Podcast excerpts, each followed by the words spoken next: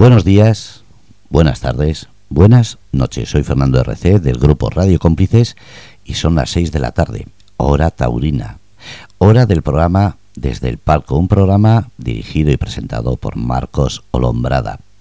Un programa que damos luz, reconocimiento y sobre todo visibilidad a algo y alguien, en este caso los entrevistados, y algo, la tauromaquia, que desde el punto de vista legal es completamente necesario, ya que no se puede invisibilizar cualquier cosa, acto, evento, actividad que sea legal.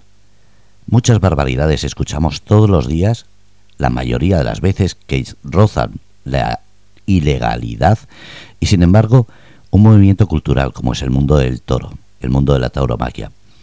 Un movimiento que genera unos ingresos al Estado tremendos. Un movimiento que genera trabajo, satisfacciones y sobre todo unos valores que aquí nos están empezando a enseñar. Y como digo, esto es la punta de un iceberg, imaginar todo lo que hay detrás. Por eso, desde el Grupo Radio Cómplices nos sentimos halagados y nos sentimos afortunados de que este programa se dedique precisamente, gracias a Marcos Solombrada, a dar esa luz y reconocimiento.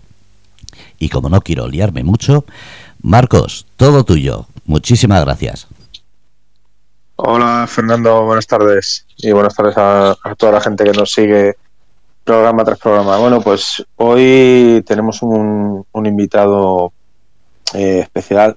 Hoy nos acompaña el matador de toros eh, Filiberto Martínez, y bueno, pues eh, hoy vamos a, tratar pues eh, un poco pues eso, pues que nos cuente eh, como han hecho otros compañeros que han pasado por aquí, pues un poco de su trayectoria y, un poco de, de, su forma de, ver y de, y de entender el, el toro, que es lo que para lo que estamos aquí. Maestro Filiberto, buenas tardes. Hola, buenas tardes, Marco. Buenas tardes a todos. ¿Qué tal estamos? ¿Cómo, ¿cómo vamos? Eh, ahora eh, hemos estado hablando antes en micrófono cerrado. Está preparándose en el campo, que es lo que, lo que toca en invierno, esperando a que llegue el inicio de temporada. Eh, me gustaría, maestro, que nos cuente un poco pues, bueno, la situación ahora mismo en la que se encuentra, si está con, tiene algún apoderado, tiene alguien que le esté echando una, una mano buscándole campo y, y, buscándole festejos y bueno, pues un poquito la, la, situación suya personal. Bueno, Marco, pues te cuento ahora como, bueno, bien has dicho al principio, eh, aunque sí es verdad que prácticamente últimamente los tentaderos se están atrasando un poco más a, la primavera, pero es verdad que bueno, ya en invierno varios ganaderos empiezan a, tentar y bueno, eh, yo afortunadamente ya he estado en algún tentadero, de hecho el último fue el sábado que estuve en lo de Manuel Ángel Millares y tengo algunas cosas, ¿no? También programadas para antes de que acabe el año, que espero que, el tiempo deje y se cuaje. Y bueno, pues un poco en esa dinámica de, buscar, eh, seguir puliéndose, seguir eh, buscando sensaciones y, buscando y matizando ese toreo que uno, que uno sueña, que uno, en el que uno cree y, bueno, ir poco a poco haciéndose el torero que uno quiere, ¿no? Que requiere tiempo y mucho trabajo. Y respecto a, a apoderado y demás, eh, es cierto que ahora mismo pues no, no hay nadie gestionando mi carrera eh, voy un poco por mi cuenta, pero sí es verdad que, me gustaría, eh, pues en el corto plazo, poder encontrar un hombre que, que apostase por mí, que quería que, que, o sea, que quisiera que lucháramos juntos y que consiguiéramos objetivos eh, unidos, ¿no? Para mí eso me da mucha ilusión y bueno, espero que más pronto que tarde pueda llegar a esa persona que, que le dé ese nuevo incentivo a mi, a mi carrera, ¿no? y es una ilusión, ¿no? Pero bueno, por lo demás bien y, bueno, cogiendo madurez día a día, año a año y, en esa trayectoria andamos. Efectivamente, maestro, porque eh, como bien decimos en esto del toro, eh, aparte de, lo que uno se gane en la plaza con, sus actuaciones y, y con los triunfos, es muy importante no tener esa figura de ese hombre de despachos que, que pelee por, por las ilusiones de uno ¿no? y, y, por conseguir poner a uno en esas plazas que, que tanto que tanto han sido uno a lo largo de la carrera, ¿no? como son todas las ferias de, primera, por Madrid, de Sevilla, Valencia, y me imagino que, que para usted en su caso eh, viniendo de, de, la región de Murcia, pues también eh, Murcia y Calasparra, que es su tierra, eh, también imagino serían dos plazas eh, muy bonitas en las que en las que poder volver a hacer el paseo, ¿no? Sí, hombre, por supuesto, aparte de, de bueno, el objetivo de confirmar alternativa en Madrid, ¿no? Que llevo algún año detrás de ello. Y bueno, tarde o temprano llegará ese día, lo importante es que esté con la madurez y la, y la, preparación suficiente para afrontarlo con éxito, ¿no? Y eso es lo que lo que más me, me bueno, lo que más me ocupa en el día a día y, por supuesto que me gustaría, bueno, en Murcia he, triunfado tanto de novillero con picadores como sin picadores y aún no me, no me, no me he podido presentar como matador de toros y ojalá que esta próxima temporada pueda ser, ¿no? Yo sé que tarde o temprano también llegará y bueno, claro, en Calasparra toreado bueno, bastantes tardes, tanto de novillero como de matador, y es una plaza que, que bueno, es mi, es mi localidad natal y, y, siempre me gusta torear y dar el, mejor nivel posible. Efectivamente, maestro. Eh, siempre a uno le hace especial ilusión eh, torear en, en, su tierra, ¿no? Con, con su gente, con sus amigos, con, con su familia. Y, y, la verdad que es, eh, yo creo, de las tardes más, más bonitas, más entrañables y que, y que a ustedes pues más les, más les llena, ¿no? El, el ver tanto rostro conocido, el, el, saber que está ahí su gente, eh, es un, un, plus extra de, de, motivación, igual que a la vez el, el poder delante de, su, de su gente también es una, una presión añadida, ¿no? Evidentemente. Eh, te supone, supone, bueno, ilusión, ¿no? Uno siempre quiere coger un toro y que te vean torear y triunfar como, como tú quieres, ¿no? La gente que conoce y que, y que, bueno, desde que eres pequeño, pues tienes trato con ellos y, ellos lo tienen contigo, pero no deja de ser una responsabilidad bastante grande porque, bueno, evidentemente uno no quiere, eh, digamos, defraudar a, a la gente que lo sigue y que cree en él o, o también a los que no creen, ¿no? Y, evidentemente cuando los toreros toreamos en, en, nuestra tierra, como suele decirse, pues nos supone un, un plus más de responsabilidad y de compromiso, que siempre lo llevamos a cualquier plaza que vamos, pero en, eso, en esas tardes que uno torea en el patio de su casa, a pesar de que es una plaza de tercera categoría, pues para uno es como si fuera una plaza de primera, evidentemente. Efectivamente, maestro. Y además lo bueno de, de esta, de esta plaza es que tiene eh, uno de los certámenes de, de, novilladas con picadores más importantes en los cuales han salido eh, muchos novilleros eh, lanzados que han terminado de novilleros punteros y que han llegado a, matadores de toros, ¿no? Mm, sí, hombre, está eh, a primeros de septiembre la, la feria de novilladas de la Feria del Arroz, que, bueno, eh, lleva ya bastante tiempo con un prestigio y un peso bastante importante eh, en el ámbito de la novillería y que, que aparte por el trapío y, y el volumen de, del novillo que se lidia, bueno, novillo por, por, por edad, ¿no? Porque en cuanto a, a trapío y a hechura son verdaderas corridas de toro pues por eso también tiene bastante importancia y se tiene bastante, bastante en cuenta a, nivel nacional. Efectivamente, maestro, es una, es una feria de, novilladas eh, que es base de, de, del escalafón, igual que, que, otras, otras tantas como hay, como eh, el alfarero de, oro de Villaseca de, la Sagra o el zapato de oro de Arnedo o la feria de, Guadarrama, eh, a nivel de Tajo, ¿no? Esa, esas plazas eh, en las que sale, como, como ha dicho usted, el novillo por, por edad, pero que en presencia es ya un, novillo toro, ¿no? Son eh, auténticas corridas de toros, pero, pero bueno, que por edad pues son, son novillos, ¿no? Y que son, eh, a mi gusto, mm, ese, ese empujoncito que necesitan los novilleros para, para cuajarse y para poder llegar a, una, a una alternativa y a ese paso a, matador de toros, ¿no?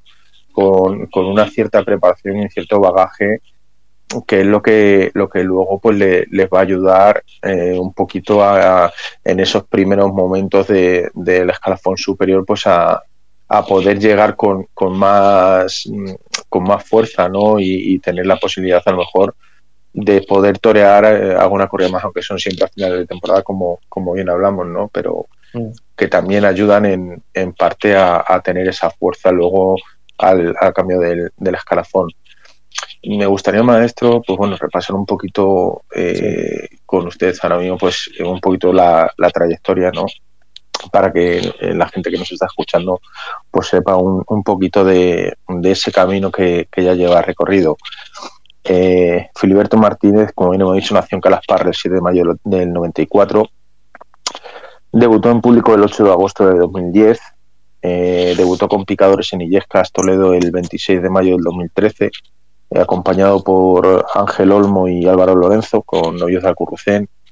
Se presentó de Noyero en las ventas el 1 de octubre del 2015 junto a Alejandro Marcos y Joaquín Galdós con Novios del Torreón y tomó la alternativa el 8 de septiembre de 2016 en la feria de Albacete, eh, apadrinado por el maestro Enrique Ponce y con el maestro Fandi de, testigo frente a una corrida de Samuel Flores. Imagino que esa tarde de, la alternativa maestro en, Albacete, a, escasos kilómetros de, pues de, su tierra, de Murcia, ¿no? Sería una tarde también en la que muchos de, sus amigos, eh, familiares, pues también se acercaron a, acompañarle ¿no? en ese día para usted tan importante y, tan importante la vida de un torero como es el de la alternativa, ¿no? La lástima es que no pudiera ser en, en, Murcia, pero bueno, fue en, Albacete, que también es otra otra feria eh, de las importantes de, plazas de, segunda, ¿no? Y que, van todas las figuras y, hacerlo en ese cartel tan rematado con, los maestros Ponce y Fandi, que, son dos auténticos eh, tolerazos y ahí están sus trayectorias para, para quien lo quiera ver. Me imagino que también para, para usted ese día fue un extra de motivación, ¿no? Torear al lado de esas dos grandes figuras, de esos dos grandes toreros. Claro, hombre, tomar la alternativa en una feria del peso, la relevancia de, Albacete y junto a, al maestro Ponce y, a, y al maestro Fandi, pues eh, lógicamente te llena de ilusión y de, y de alegría. Uno cuando se, bueno, se inicia en esta profesión tan difícil y tan con tantas complejidades y tantas dificultades, eh, bueno, siempre tiene puesta la meta, ¿no? En algún día llegar a tomar la alternativa. Afortunadamente yo, tras, bueno, mucho esfuerzo, mucho sacrificio y sobre todo mucha vocación y mucha afición y dedicación, eh, he logrado eh, esa meta. Primera de muchas, ¿no? Pero bueno, ya una meta eh, importante. Y la corrida fue de Samuel Flores, una corrida muy, muy seria, con mucho, con mucho trapío. habría, allí había toros que yo creo que sin problemas se hubieran aprobado en Madrid. Y bueno, el primer toro tuvo cosas buenas, lo que pasa es que le faltó mucho poder y, la gente no le dio importancia, a pesar de, bueno, que me, me compensó con una ovación. El segundo toro sí, sí pude triunfar con él, lo que pasa es que eh, perdí el triunfo con los aceros. Pero bueno, la recuerdo como una tarde de mucha exigencia, eh, dura en ese sentido, pero a la misma la recuerdo con, cariño y como el inicio de una nueva etapa, ¿no? Efectivamente, maestro. Y, lo importante que es eh, cuando se da ese paso al escalafón superior de, de hacerlo eh, en un cartel rematado, ¿no? Porque aunque uno eh, es novel en ese, en ese escalafón superior, siempre el verse acartelado junto a, dos toreros de, renombre, a, dos figuras, eh, o, dos toreros que, bueno, no sean figuras, pero que tienen ese auge, ¿no? Eh, ya conseguido. Mm, es un, un extra de, motivación y es una, una recompensa ese sacrificio que uno ha llevado durante su etapa de, de novillero, ¿no? Y verse reforzado con esos maestros, pues creo que, es una tarde en la que también uno recibe muchos consejos eh, de cara a futuro, ¿no? Sí, hombre, claro. Eh, son dos figuras contrastadas y, como te, te digo, ¿no? Y te reitero lo que te comenté anteriormente. Eh, siempre da mucha categoría, ¿no? Una feria de esa relevancia y con un cartel fuerte, con dos figuras contrastadas y, en plena feria, pues lógicamente eh, luego siempre la plaza estaba llena y, había un ambiente muy bonito y, bueno, y, también, ¿no? Tienen los consejos, ¿no? De, de toreros con mucha más veteranía que tú, con mucha más experiencia y bueno, recuerdo al maestro Ponce dándome algunas claves de, del encaste de, Samuel Flores, ¿no? que una ganadería muy eh, personal, ¿no? una ganadería muy eh, especial y bueno, la conoce perfectamente y, como ejemplo ¿no? de lo que me has comentado anteriormente, ¿no? me dio algunos, algunas indicaciones y algunos consejos que la verdad es que me, vinieron bastante bien para afrontar la tarde. Efectivamente, maestro. Me gustaría ahora eh, cambiar un poco la, la, la, conversación a ese, a ese comienzo, ¿no? a esos inicios de, Filiberto en, en, la profesión, esos, esos comienzos eh, en la etapa de novilleros sin caballos, ¿no? que es en la que uno se va, se va formando y en la que mm, tan, tan poca eh, opción hay, ¿no? Porque no ya sin caballos, que eh, es el primer paso. Eh, bueno, en su época había alguna más, ahora hay alguna menos, pero que es tan importante, ¿no? Para que uno se pueda ir fogueando en la, en la profesión y pueda, pueda ir cogiendo esa experiencia, ¿no? ¿Qué consejo le daría a usted ahora mismo eh, como matador de toros a, un chaval que, está empezando, que está en ese, en ese escalafón y que, tienen esas pocas oportunidades y ahora mismo las novillas sin caballos que hay eh, prácticamente en, muchos sitios son ya auténticas novillas picadas, ¿no? ¿Qué consejo le daría usted a, un chico que empieza? Bueno, pues le diría que lo principal eh, que debe tener muchísima afición, mucha vocación y a raíz de ahí, a, partir de, tener mucha dedicación y, mucho interés, pues seguro que va consiguiendo, consiguiendo objetivos y cumpliendo metas.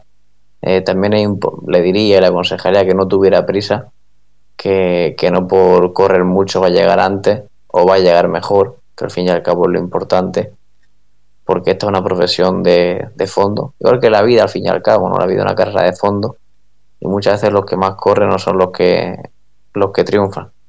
Entonces eh, es importante que, bueno que se rodeen de o intenten, a veces no es fácil, eh, intenten rodearse de, de bueno de buenos profesionales, de gente que quiera que pueda ayudarle a hacerles crecer y que y que le bueno y que pueda suplir la, inexperiencia que, uno tiene afortunadamente hoy en día con las escuelas taurinas, pues esa parte está bastante cubierta, porque bueno, hay escuelas que lo están haciendo bastante bien y, y, como, y como evidencia, pues son el nivel de, está el nivel de, de los chavales que están saliendo todos los años.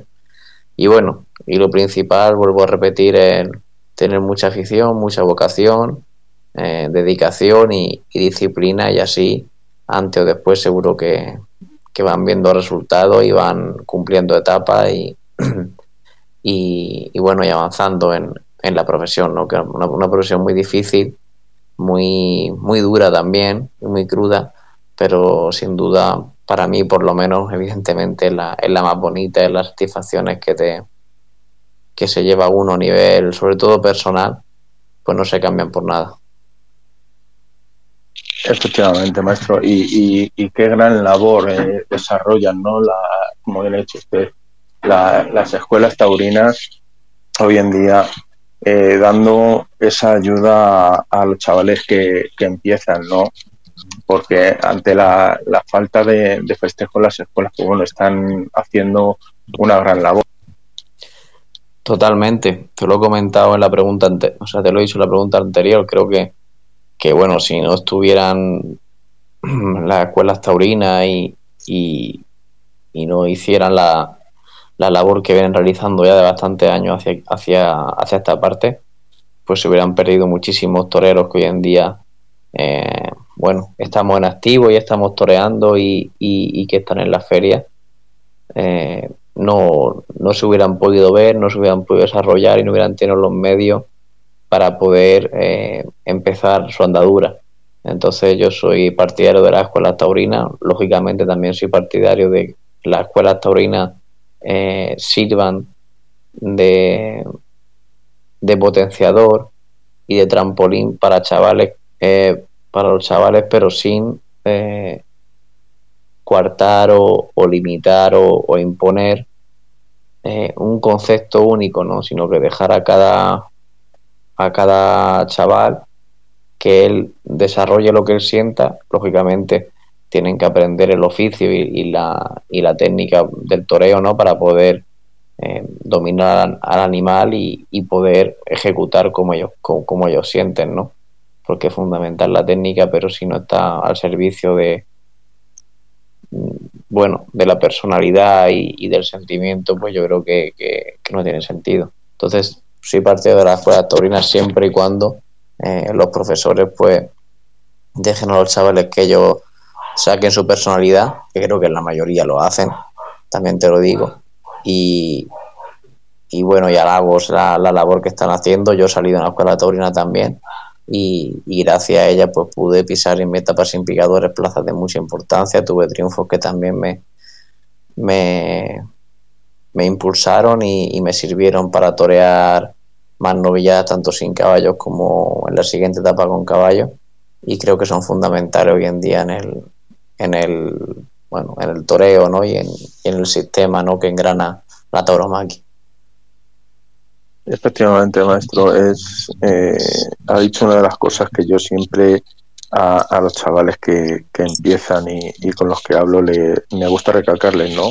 Que está muy bien eh, las escuelas, pero que ellos lo que tienen que hacer es ese aprendizaje que, que son maestros les, les transmiten a ellos, y, esos conceptos que cogen de, ver a, las grandes figuras y a, y a los toreros que, hay hoy en día en el escalafón, ¿no? que ellos sepan llevarse todos esos conocimientos y todos esos conceptos y matices a su personalidad propia, ¿no? que es una cosa que, que, no deben de, de, perder, que, porque precisamente el aficionado lo que quiere no es ver cromos repetidos, sino es ver eh, pequeñas réplicas de, esos grandes toreros, sino que quiere ver a esos toreros nuevos, pero con, su personalidad y que se lleven eh, todas esas vivencias y, todos esos consejos a, su propia personalidad, ¿no? que, que ellos tengan algo, fresco, algo, algo nuevo y algo que, les haga diferente al resto, ¿no? Porque es precisamente lo, bonito, ¿no? Ver a, un novillero con, algo distinto, ¿no? Que, se le vea que tiene esa personalidad, que tiene ese, ese desparpajo suyo propio, que, tiene esa, esa, esa ilusión y, que transmita ese punto de frescura eh, de su propia personalidad, ¿no? Esa bisoñez, esa alegría, ese, eh, como decir, esa, esa, frescura, ¿no? Pero siempre en la personalidad que ellos tienen, ¿no? Eh, sabemos que hay cada, en la personalidad de cada uno es diferente, hay gente que, que es de personalidad más alegre, gente que es de, de, personalidad pues, un poquito más introvertida, ¿no? Pero que dentro de, de esos, esos matices de la personalidad de cada uno ellos sepan expresarlo con ese toreo que, les enseñan y con esos conceptos que le dan, porque eso es lo que a la larga les va a hacer crecer en la profesión, ¿no? Y también es muy importante, maestro, y, yo creo que, que también es, es, otro de los apuntes que, que usted bien ha dado, el que se rodeen de, esa gente de confianza, no de esa gente buena. Sabemos siempre que en las primeras etapas de, de novilleros sin caballos y, de novilleros con caballos, eh, alrededor de los toreros eh, hay, hay mucha gente, ¿no? Gente que, que está ahí para, para ayudarles a crecer y para, y para apoyarles en, todo lo que puedan.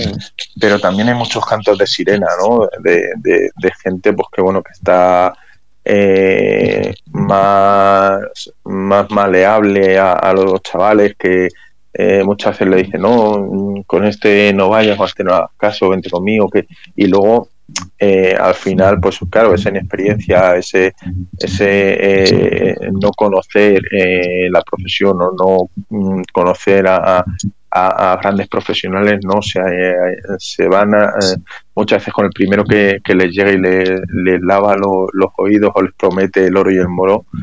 Y, no es el paso adecuado, ¿no? Es lo que hablábamos antes que usted bien ha dicho, el que eh, mm, no tengan prisa a la hora de, dar un paso, ¿no? sino que ese paso le den sabiendo las posibilidades que tienen, sabiendo los pros y los contras y que siempre sea en el momento, por así decir, más adecuado, ¿no? Que ya habrá momento de que llegue esa persona que les, que les ayude a impulsar eh, su carrera cuando, cuando llegue el momento de, del escalafón de novillero con picadores, ¿no?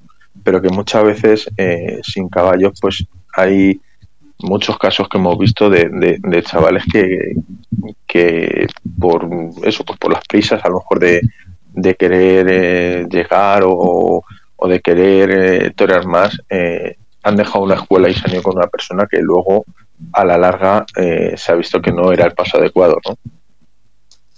Claro, a ver, todo esto también, pues, es que es difícil, es difícil. Lleva, lleva muchísima razón en lo que estás diciendo. Lo que pasa es que, claro, cuando uno es joven y, bueno, y claro, no todavía no, no posee la experiencia ni, ni la vivencia suficientes como para poder a veces sopesar o, eh, los pros y los contras. Uno se cree a veces que todo el monte es orégano y que todo es más fácil de lo que realmente es. Y claro, eso te lo. De ahí lo que estamos hablando de la importancia de tener gente alrededor que tenga experiencia, que, miren por tu bien, y no miren por el corto plazo, sino miren por el largo plazo porque creen en, tu, en tus condiciones y en tus cualidades y aparte como persona te, aprecian, que eso es fundamental.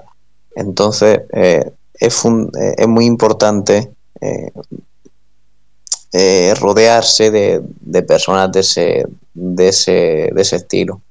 No hay tanta, por desgracia, lógicamente hay más de lo otro, pero bueno, mm, yo creo que al fin y al cabo también es importante que, nosotros, los toreros, pues con los errores y, los y, y bueno, y los fallos que uno va teniendo, porque somos humanos, ¿no? Y, nos equivocamos, nos hemos equivocado y no, y nos equivocaremos, pero lo importante es que aprendamos de esos errores y uno cuando empieza, es verdad que es mucho más eh, eh, influenciable, eh, sobre todo como con, me gusta una expresión que he utilizado con los cantos de sirena, ¿no? Con, con, bueno, con el elogio barato, ¿no? Creo que eso nos hace mucho, mucho daño a los toreros, estemos empezando o no estemos empezando, eso siempre no pasa. Y bueno, cuando eres más, tienes más experiencia, pues ya a veces pues, te da un poco igual y, y tú sabes cuando haces las cosas bien y cuando lo haces mal, pero aún así siempre uno eh, es, susceptible de caer en ese, en ese elogio, lo que hace es debilitarte, lo que hace eh, estancarte. Me refiero al elogio por el elogio, ¿no? Porque yo soy partidario de que los toreros cuando estamos bien se nos diga y, cuando estamos mal pues también. Pues tampoco puede estar confundiéndolo y nunca sepa si está bien o mal, ¿no? Sobre todo cuando está empezando. Pero creo que la coba eh, no hace mucho daño y, especialmente a los chavales que están empezando, ¿no? Entonces, es importante que, se rodeen de, personas, de, profesionales que tengan experiencia, que conozcan la profesión y que les digan la verdad. Les digan la verdad de manera constructiva para, para, intentar que, mejoren, ¿no? Porque a veces, aunque no es agradable, ¿no? En, un primer. Eso es como una medicina, ¿no? No, no saben bien, no, no tienen buen sabor, pero te curan. Entonces, verdad, es igual, aunque a veces sea un poco dolorosa, eh, a la larga va a ser mucho más beneficiosa que la mentira y, y la duración que eso al fin y al cabo te va a llevar a, a, bueno, a un callejón sin salida donde, donde tu carrera se va a terminar porque no evolucionas, te estancas, te acomodas y, te crees que, que, todo está hecho cuando realmente esto solo ha hecho más que empezar, ¿no? Entonces eh, es fundamental, ¿no? El, entorno es muy importante en cualquier ámbito de la vida y, en este caso del toreo, fue igual o más. Entonces creo que, es importante que, aparte de que, de que tenga afición y tenga eh, esa vocación, eh, intentar que tú o tu entorno más cercano sepa identificar estas cosas para, ahorrarte esos quebraderos de cabeza. Efectivamente, maestro. Yo creo que, lo bonito de, esta profesión, eh, que como bien decimos es tan bonita pero tan dura y tan exigente, es eh, esas personas que, como, como en la profesión decimos, esos románticos del toreo, ¿no? que ya mm. cada vez van quedando, van quedando menos pero que, son que son los que eh, o yo por lo menos así se lo trato de decir a, los chicos no eh, son los que cuando estás bien te, te, lo dicen te dicen que estás bien pero eh, también aunque uno haya estado bien tienen esa esa mm, parte de verdad esa esa ese acicate de, de saberte contener no pues dicen sí has estado bien pero hay que corregir esto. O sea, es como yo digo, hay que saberle dar a los chavales eh, cuando están bien una de cal y una de arena, ¿no? Eh, has estado bien, pero hay que corregir esta colocación, hay que corregir esta altura, hay que corregir este cite, eh, esta posición, o tienes que cruzarte un poquito más, o siempre dentro de, que hayan estado bien, sacarles ese pequeño defecto para que ellos, eh, por así decirlo, no saquen los pies del tiesto, no, no se crean que ya han, hecho todo y que son ya como, como las figuras, ¿no? Eh, no, tú estás empezando, estás aprendiendo y, y dentro de ese aprendizaje siempre hay algo que corregir, siempre hay algo que matizar, ¿no?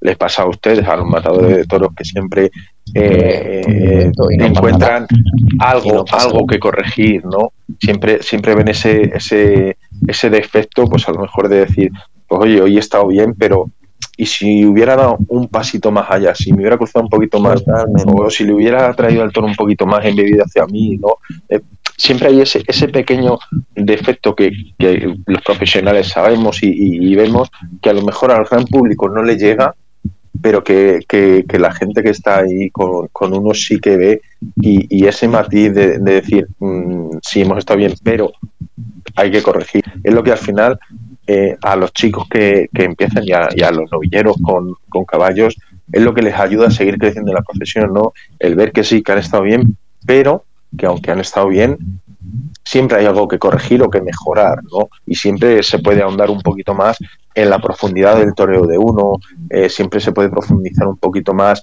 eh, eh, en ese empaque con el capote o con la muleta, ¿no? Que aunque uno toree bonito, siempre se puede mm, torear un poquito mejor, ¿no?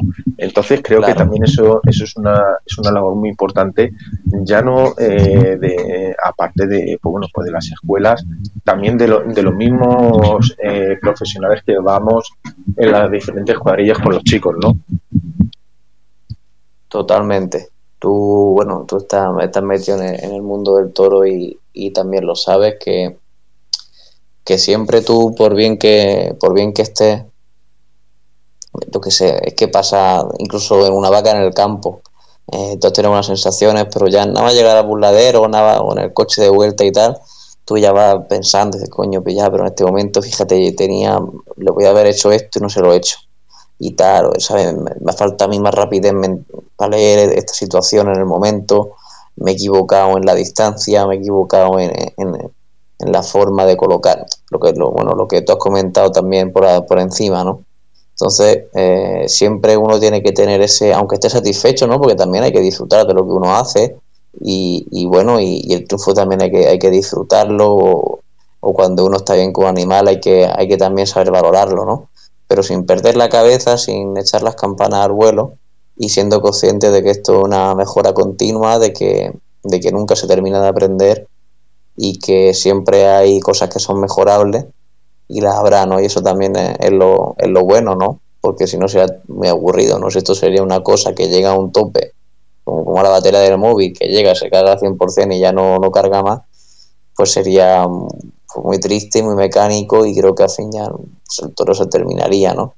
Lo, siempre uno se puede refinar más, se puede eh, mejorar más, ¿no? En tu forma de estar, ¿no? Y ya muchas veces no son cosas, eh, digamos, técnicas o, de, bueno, de lo que hemos hablado, de colocaciones, de cosas que son más, más tangibles, ¿no? Muchas veces tu forma de estar en la plaza, tu tranquilidad, el pozo, ¿no? que se llama, que también, bueno, también eso se coge con la experiencia y con los años, eh, tu, tu, tu, aplomo, ¿no? Tu, tu, manera de andar delante de los toros y de andarle a los animales. Creo que todos esos detalles son igual o más importantes que, que las cosas, que los matices técnicos, ¿no?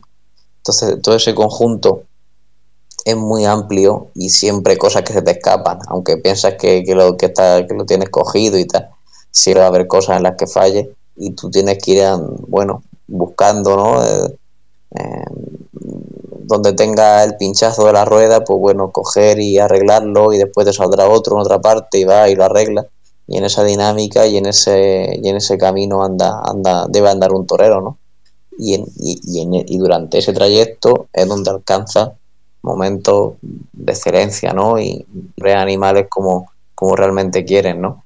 Por eso es muy importante, tanto al empezar como durante tu, trayectoria, ser inconformista y, siempre ver más allá y siempre tener la mente puesta en, en qué puedo mejorar, en qué me he equivocado y, y, en, y bueno, y, en crecer y, no dejarse y no dejarse llevar por la corriente y, salirse de la mediocridad, ¿no? Creo que es fundamental. Efectivamente, maestro. Dentro de esa evolución, ¿no? Muchas veces tiene que haber esa involución propia, ¿no? O sea, dentro de ese avanzar, de ese eh, crecer dentro del concepto que, uno que uno asume como, como suyo y con el que se expresa, ¿no? Eh, también es bonito eh, ver esa involución de que uno se mete y dice, a ver, yo eh, tengo este concepto del toreo, hago las cosas de esta forma, pero también me voy a, mirar yo a mí mismo para, para ¿no?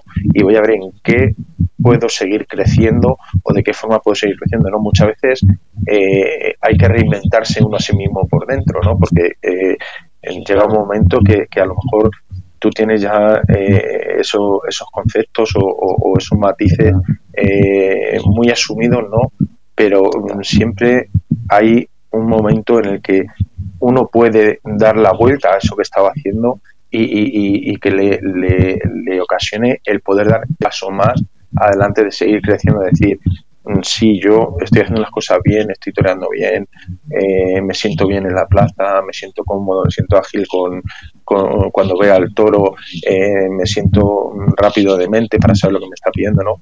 Pero ya entramos en ese en ese punto de, crecer en la hondura del torero de un, torero no el, crecer en esa hondura de ese concepto de eh, torear pues con, con las yemas no de, de, tener eh, sentir los chismes como, como una prolongación más pero pero que sea uno el que el que eh, consiga dominar esos tractos para poder dominar a ese animal que cuando se haga un animal exigente uno esté mm, capacitado y se sienta eh, preparado ¿no? para cuando sale ese toro que pide el carné, realmente eh, que, el aficionado vea que, ese torero eh, tiene ese, ese punto de, madurez, ese punto de, más para saber dominar esa, esa embestida ¿no? de, ese, de ese animal exigente. ¿no?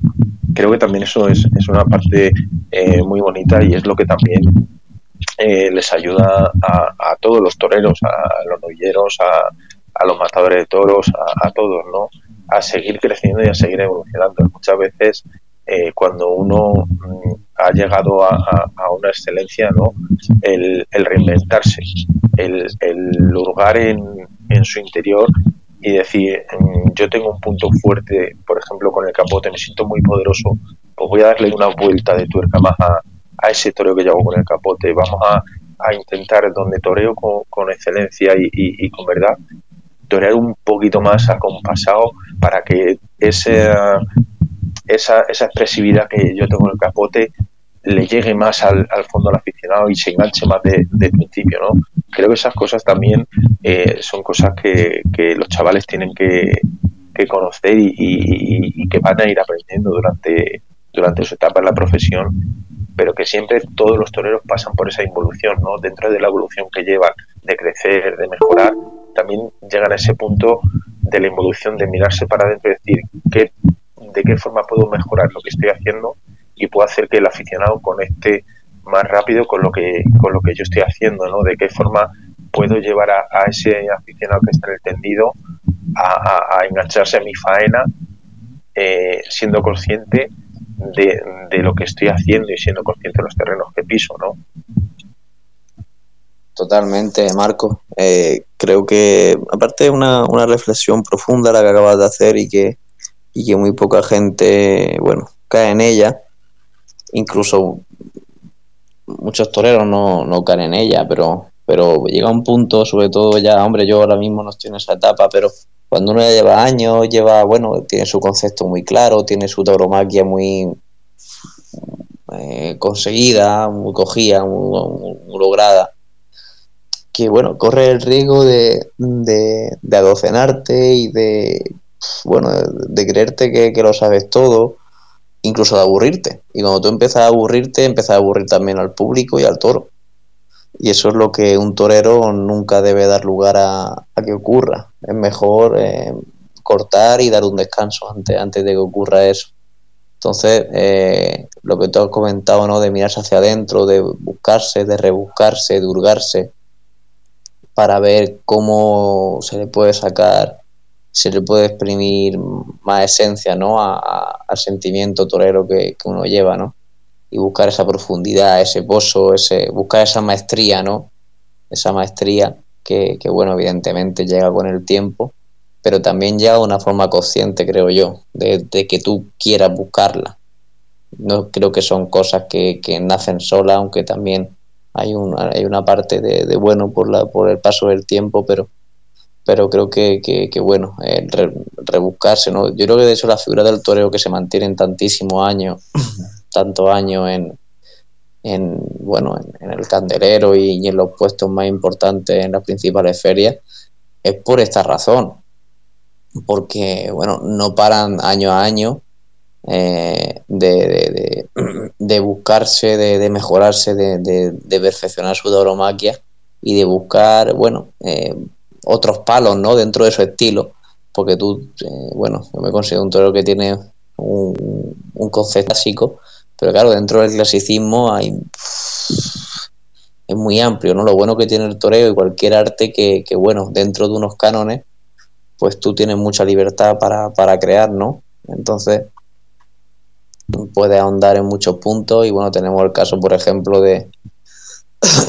del maestro Morante de la Puebla, que bueno, lleva bueno, dos, décadas de, figura del toreo, pero que, en estos últimos años pues nos ha, ha regalado y, nos ha sorprendido con, suertes nuevas que nunca la habíamos visto, con una profundidad y un asentamiento y una pureza en su toreo que, que siempre ha toreado bien, siempre ha, ha, un de una calidad celsa, siempre ha sido creativo, pero es que lo, lo de estos últimos años ha sido tremendo, ¿no? y, quién sabe, ¿no? El techo que puede llegar a tener. Como él, pues otros muchos maestros que se han caracterizado por, mantenerse mucho tiempo en el toreo. Y claro, y una cosa es estar en el toreo, porque está en el sistema, porque bueno, ya tiene un nombre, ya está ahí. Y otra cosa es estar en, ocupar esos puestos importantes y además tener eh, acaparar el interés del aficionado y llevar a la gente a la plaza verte. Creo que eso es lo verdaderamente difícil después de tantos años. Entonces todo eso viene, viene eh, originado por esa, esa búsqueda y ese no conformarse y, atreverse ¿no? a sacar lo que uno lleva dentro, ¿no? porque muchas veces eh, los toreros no, por miedo eh, no nos atrevemos ¿no? A, hacer lo que queremos hacer ¿no? y creo que, que, es muy importante el tener esa, ese atrevimiento, esa, esa frescura para, para sacarlo. ¿no? Efectivamente, maestro. Es que eh, esto yo siempre lo he dicho, hay toreros para todos los cortes, ¿no? O sea, un torero, la gente de un torero dice, bueno, un torero, otro torero, sí, pero cada uno tiene, tiene su corte, ¿no? Cada uno coge su, su forma. Hay toreros clásicos, hay toreros artistas, hay toreros, por así decirlo, no a decir, eh, a lo mejor la palabra sería bullidor, pero, pero no a decir bullidor, sino toreo más para el público, ¿no? que, que, que, eh, se centran más en, darle a, a, ese aficionado eh, ese espectáculo que el aficionado espera de ese torero por, por cómo se ha ido haciendo, ¿no? toreros más, reposados, toreros que, que le gusta más torear, pues a lo mejor a pie juntos, otros que les gusta con el compás un poquito más abierto y, llevando al toro embebido en esa muleta plana, eh, otros que les gusta llevar la muleta más arrastra y con un poquito más de, profundidad a lo mejor que otros. O sea, siempre dentro de, cada torero, cada uno coge un, un estilo o una forma de entender el toro, ¿no? Eh, unos son más artistas, otros son más clásicos, otros eh, son más arrebatados, eh, otros son de, más profundidad, de más hondura, de más encaje. ¿No? Creo que eso es al final lo que hace que el, que el, toro evolucione y que el mundo del toro siga estando vigente para, para, todo el aficionado, ¿no? que, hay una diversidad de conceptos y, y de toreros muy amplia porque cada uno eh, se enfoca al final en el concepto que a él más le llena, ¿no? Y dentro de ese concepto que a él más le llena, pues uno mm, va creciendo y, va buscando eh, en ese concepto para mejorarlo, para hacer que ese concepto sea, eh, como bien ha dicho usted, más excelso, más, más amplio, más hondo, más profundo y, y, hacer el que está viendo a ese torero, ¿no? entre en, en ese en ese éxtasis, en, en esa eh, transformación, ¿no? De, como que estás en, en, un mundo paralelo y, estás deleitándote con, con, lo que está haciendo ese, esa persona, ¿no?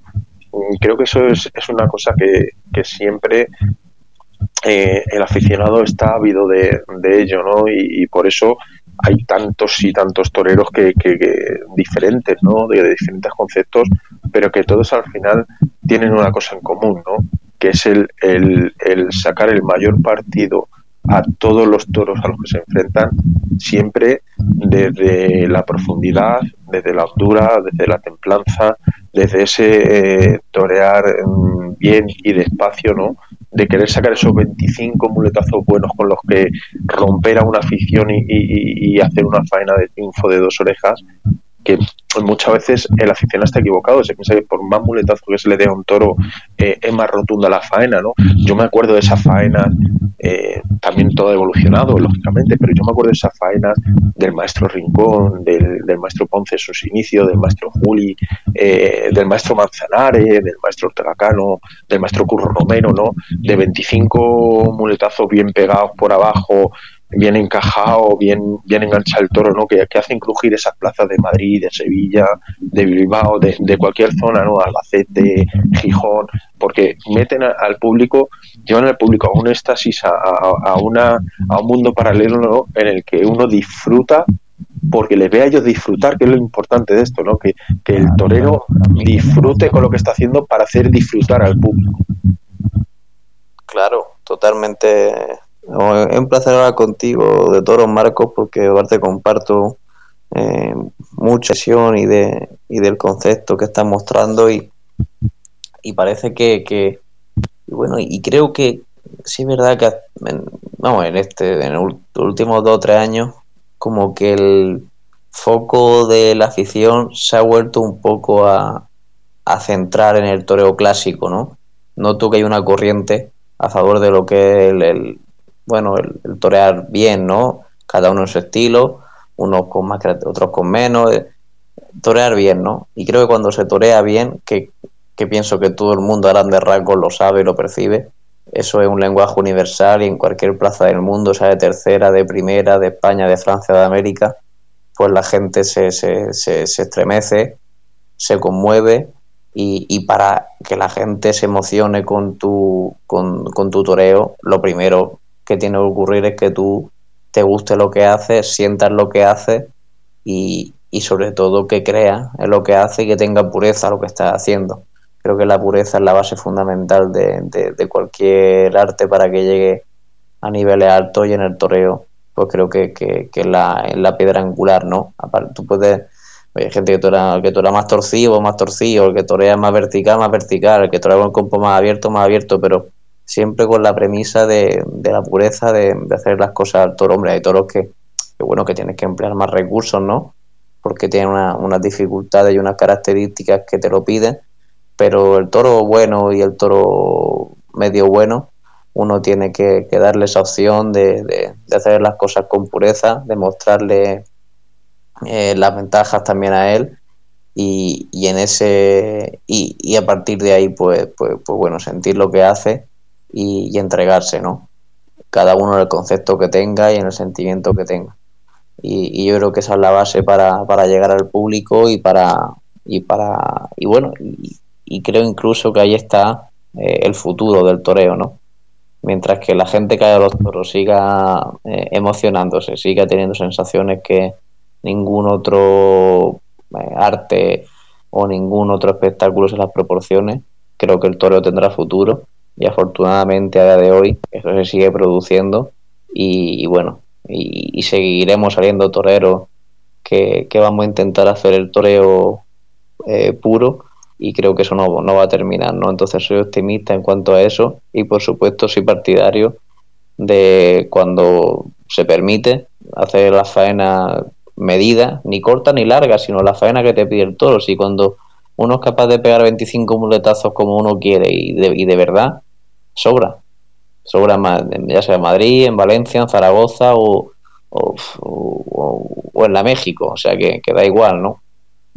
Eh, con 25 muletazos, un toro que te lo permite es más que suficiente para, para, para, para triunfar en cualquier plaza. Y aparte también deja a la gente con esas ganas de, volver a, de más, ¿no? De, de, volver a los toros, de volver a verte. Y creo que, que, eso se está perdiendo un poco, pero, pero se debe de, tener en cuenta porque, porque creo que, que muchísimo mejor para la dinámica de, del toreo y llevarte deja un, sello de, de, de, bueno, como de rotundidad, ¿no? Un tío llega y pega sus cuatro o cinco tandas rotundas, termina, mata al todo y la gente dice, hostia, que, que, que dominio tiene, tiene, tiene este hombre lo que está haciendo, cómo sabe lo que está haciendo, ¿no? Cómo no, muchas veces los toreros pues estamos ya a ver, no, voy a ver otra tanda, a ver si la gente, no, no, los toros tienen la faena que tienen y cuando se ha acabado, se ha acabado.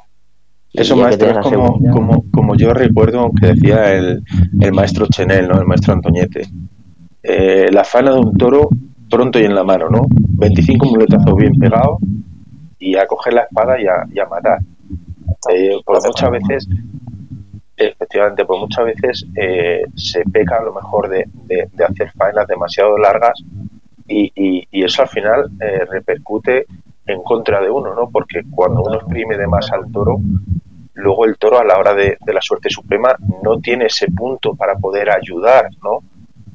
Eh, que es lo que vemos muchas veces de que el toro está muy parado, el toro ya está con la cara muy baja, le cuesta cuadrarse, se pone más andarín, cuesta más el, el, poderle igualar, ¿no? Y es por eso, porque ha habido un exceso de, faena. Entonces, muchas veces, yo siempre me acuerdo de eso que decía el maestro en el pronto y en la mano, 25 minutazos bien pegados, la tizona y a salir por el rabo cortándole las orejas. Totalmente. Creo que, no, y muchas veces, aparte, bueno, es fundamental, ¿no? La suerte de matar, la suerte suprema y, siempre, pues bueno, es muy positivo que, el toro esté en unas condiciones óptimas para poder darle bien a matar. Pero aparte de eso, muchas veces cuando uno por su inexperiencia, por su incluso su inseguridad, su, eh, esas ganas de querer agradar mal entendida, eh, alarga la fena de más y entonces eh, como tú has estado bien con el toro y, y ha hecho bueno y, y, lo que ha hecho tiene peso, tiene, tiene sentido muchas veces, le pegan una tanda o dos de más que lo que hacen es emborronar y crear una, una sensación y una imagen de que aquello no ha sido tan bueno como en realidad ha sido al principio, ¿no? Eso pasa mucho también en los tentaderos, ¿no? que, que, que muchas veces salgan las faenas de una manera mucho más que en la plaza porque no hay tiempo y tal. Y hace tiempo que, que he decidido hacer las faenas más reales, más de plaza. Bueno, a veces hay vacas que tienes que estar haciéndolas más y tal, y bueno, tienes que buscarle ese fondo. Pero normalmente buscar una faena real y, y, quedarme con lo bueno y, y, tener medidas, ¿no? Porque eso al final la, la plaza también lo saca. Y, lo que te digo, muchas veces los toreros eh, empezamos a hacer la faena por, por, por no sé, por, no sé, por buscar algo que realmente no, no existe, ¿no? por rizar un rizo imaginario, lo que hacemos es tropear lo bueno que anteriormente hemos hecho y se queda ya una sensación eh, más, más ambigua, más, menos rotunda, ¿no?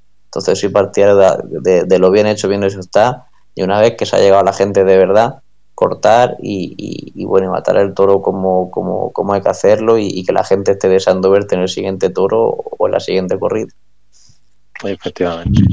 Bueno, Master, pues yo para ir cerrando esta entrevista, que, que a mí la verdad que eh, hoy me está, me está sirviendo mucho porque eh, personalmente está sirviendo para, para crecer dentro de, de los conceptos que, que yo tengo de, del mundo del toro y de las creencias que yo tengo del toro.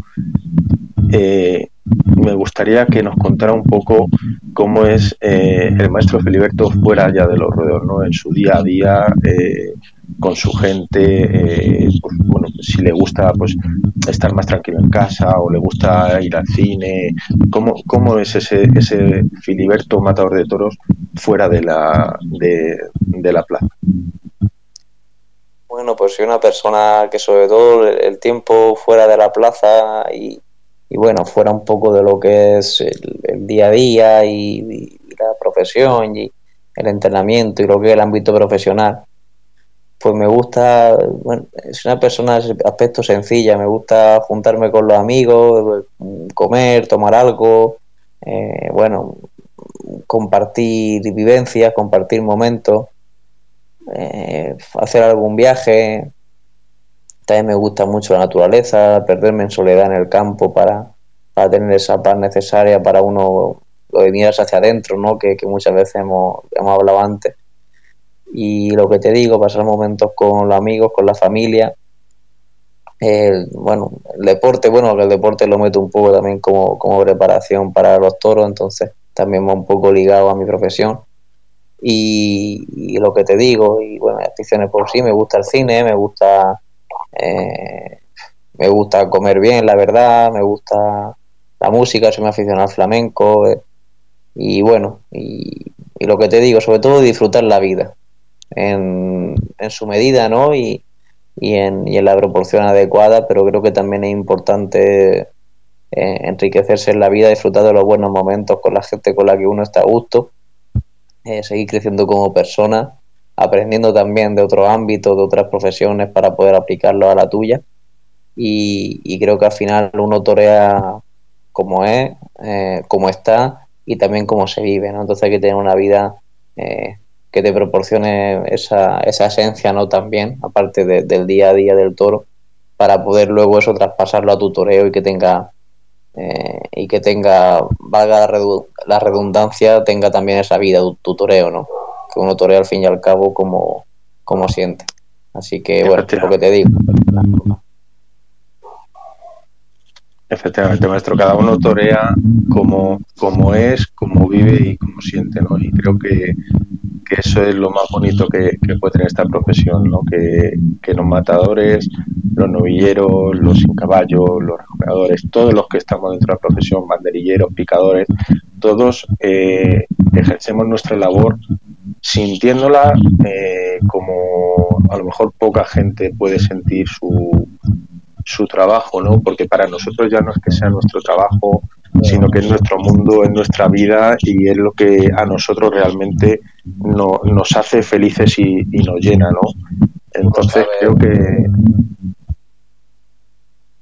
que todo sí, lo que estamos en esta, todo lo que estamos en esta en este mundo en esta profesión seamos hasta hasta matador hasta banderillero hasta apoderado prácticamente eh, estamos por pura vocación no porque si echa cuenta uno de todos los esfuerzos que ha hecho, del tiempo que ha invertido y, tal, pues prácticamente, bueno, si no mira el punto de vista material, en, muchas ocasiones pues no, no compensa, ¿no? Al fin y al cabo uno lo que le llena es la, la, afición que tiene, la vocación, ir cumpliendo metas, ir viendo que, que, cada día sea un poquito mejor y eso es lo que te lleva pues a, poder eh, optar a estar en, en los puestos de privilegio que uno quiere, ¿no?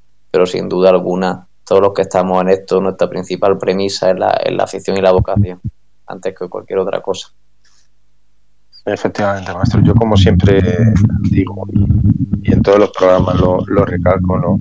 Lo, lo, importante en esta profesión, ¿no? lo bonito en esta profesión, es que, que la gente eh, realmente valore a, a uno por, por, lo que hace y por cómo lo hace, ¿no? Eh, no hay que dejarse llevar por las habladurías, porque todos sabemos que tenemos eh, partidarios y detractores, ¿no? Sino que hay que, darle la oportunidad de conocer a esa persona y valorarla por su trabajo diario y, por conocer esa persona, ¿no? O sea, muchas veces no porque eh, uno no le caiga en gracia a otra persona va a ser mejor o, o peor. Tanto persona como profesional, ¿no?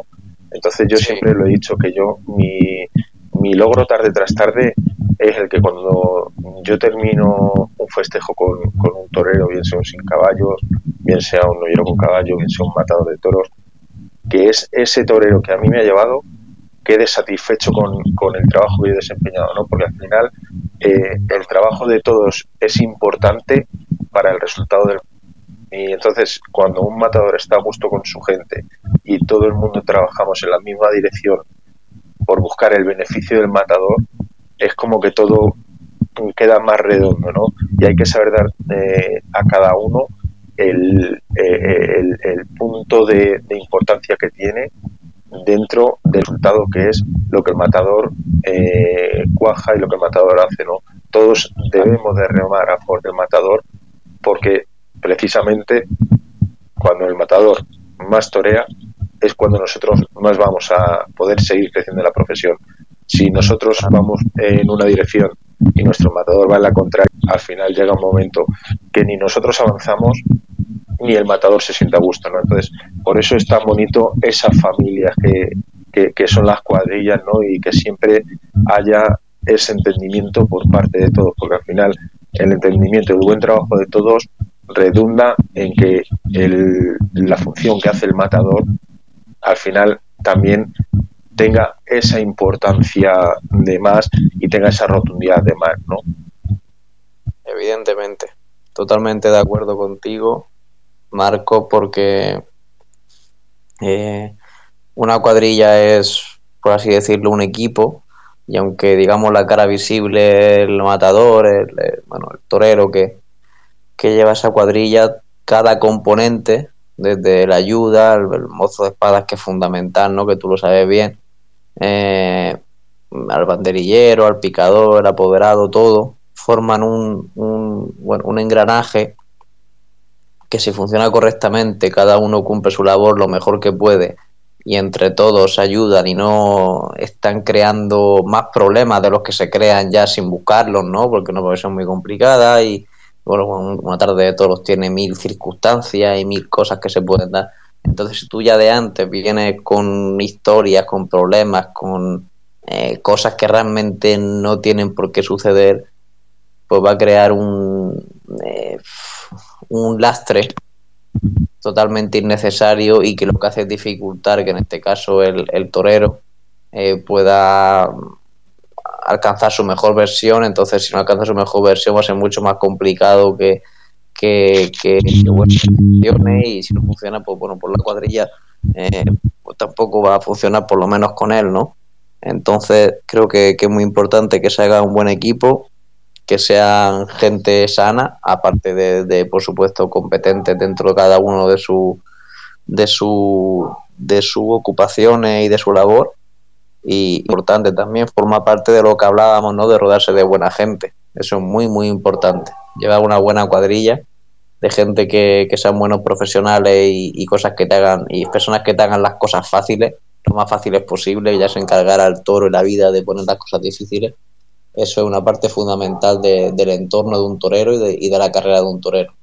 Una buena cuadrilla eh, empuja mucho a los triunfos, mucho. Efectivamente, maestro.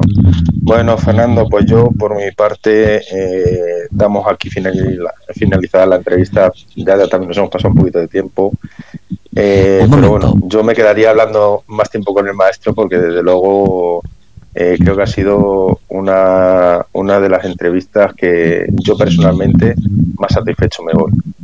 Un momento, antes de despedirte, por favor, permíteme una pregunta.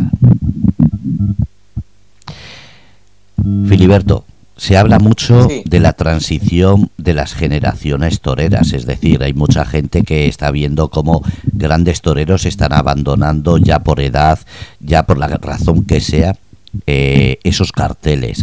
Pero ¿se está regenerando esos carteles o está costando, como dicen muchos toreros, todavía ese cambio generacional y aceptar a los nuevos? Bueno, eh, pienso que sí se están, se están transformando, ¿no?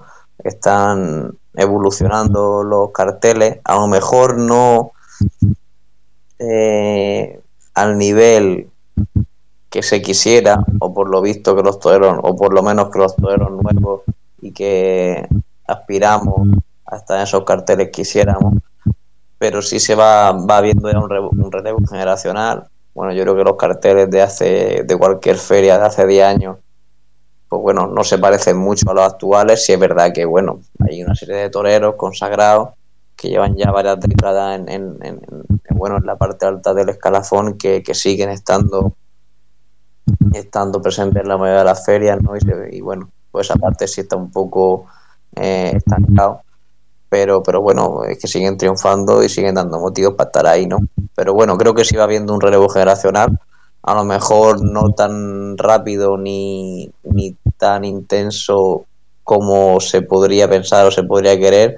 También el, el, el hecho de que las ferias hayan reducido su, su cantidad de festejos, la mayoría influye en que, en que, bueno, que no puede estar todo el mundo y hay gente que tiene que dar fuera, lógicamente, los que los que llevan más trayectoria, más nombre y están mejor respaldados por el sistema, pues seguramente ellos son los que entren y, los otros pues, tendrán que, esperar y seguir dando motivos para estar ahí, que tarde o temprano se entrará. Pero bueno, creo que sigue habiendo un, relevo generacional, aunque algunas veces es verdad que se ven situaciones que no tienen mucho sentido y que son bastante injustas. Pues lo dicho, muchísimas gracias, eh, Marcos, muchísimas gracias, maestro Feliberto, y yo ya me dejo que os me despidáis. Nada, Fernando, gracias a, ti y al maestro por, haber estado aquí. Nada, Marcos, para mí es un placer. he visto que ha pasado una hora y pico. Se me ha hecho súper ameno, eh, muy agradable, hablando de toro en buen aire y, la verdad es que, bueno, es de las entrevistas bonitas que me han hecho, porque es una charla más que una entrevista, ¿no? Ha sido un, bueno, hablar de toros, ¿no? Y, bueno, y cambiar impresiones y, cambiar, y bueno, y cambiar conocimiento. Y la verdad es que, bueno, muy contento de, de, haber, de que me hayas dado este, este espacio, o, sea, que me, me, hayáis dado este espacio en, en la radio y, bueno, nada, mandaros un fuerte abrazo y, que aquí estoy para, lo que necesitéis. Muchas gracias, maestro, y como, como bien he dicho antes, para mí es un placer y, siempre es lo que trato, ¿no? Que estas entrevistas eh, ustedes se sientan eh, a gusto, se sientan cómodos y, que podamos hablar de, toros y, enseñarle a la gente que no conoce un poquito más este mundo desde, dentro, que es lo que hace falta, ¿no? darle visibilidad desde dentro, que nos conozcan y que, y que vean eh, la gente que, que, hay dentro del toro, ¿no? que no se dejen llevar por lo que una parte interesada cuenta, sino que tengan esa, esa, ese conocimiento y esa evidencia de la gente de dentro y, que vean que esto pues es algo más allá de, de una corrida de toros, ¿no? Que, hay muchas vivencias, hay muchos momentos buenos, malos, regulares y muchos estados de ánimo y muchas cosas que, que influyen. Totalmente, Marco, así es. Bueno, Fernando, pues yo para despedirme ya, eh, simplemente eh, decirle a la gente que nos escucha, adelantarles eh, que ya la semana que viene son los dos últimos programas que vamos a hacer de esta temporada. el próximo lunes nos acompañará el maestro Jaime Ruiz Soro, que este año ya se ha, se ha retirado la profesión por el tema de la edad, se ha tenido que jubilar. Y eh, nos guardamos la última entrevista, que no voy a desvelar quién va a ser nuestro invitado, pero sí decir que, que va a ser un invitado que mucha gente no se espera, que yo cuando me dijo que sí, eh, para mí fue eh, súper importante y que va a sorprender a mucha gente. Pues lo dicho, gracias Filiberto, gracias Marcos, un abrazo y sobre todo que el 2024 os dé muchísimas alegrías, tanto en el tema profesional como en el tema personal, porque sé que esta pasión y esta actividad que es el mundo del toro es algo que lo lleváis en la sangre y es muy bonito como lo transmitís. Gracias a los dos. Muy bien, gracias. Muchas gracias, Fernando. Bueno, pues habéis escuchado Marcos Solombrada en el programa Desde el Palco. Hoy, como hemos dicho, estaba entrevistando al maestro, matador de toros, Filiberto Martínez. Hay que entender, hay que escuchar, pero sobre todo, hay que dejarse de tópicos y aprender, que quizás la mejor forma de aprender algo es escuchar directamente a las personas que mejor conocen esto. Gracias desde Grupo Radio Cómplices, un día más en este horario taurino, 6 de la tarde, desde el palco, por Marcos Olombrada. Cuidaros y la semana que viene, como ha dicho, con sorpresas.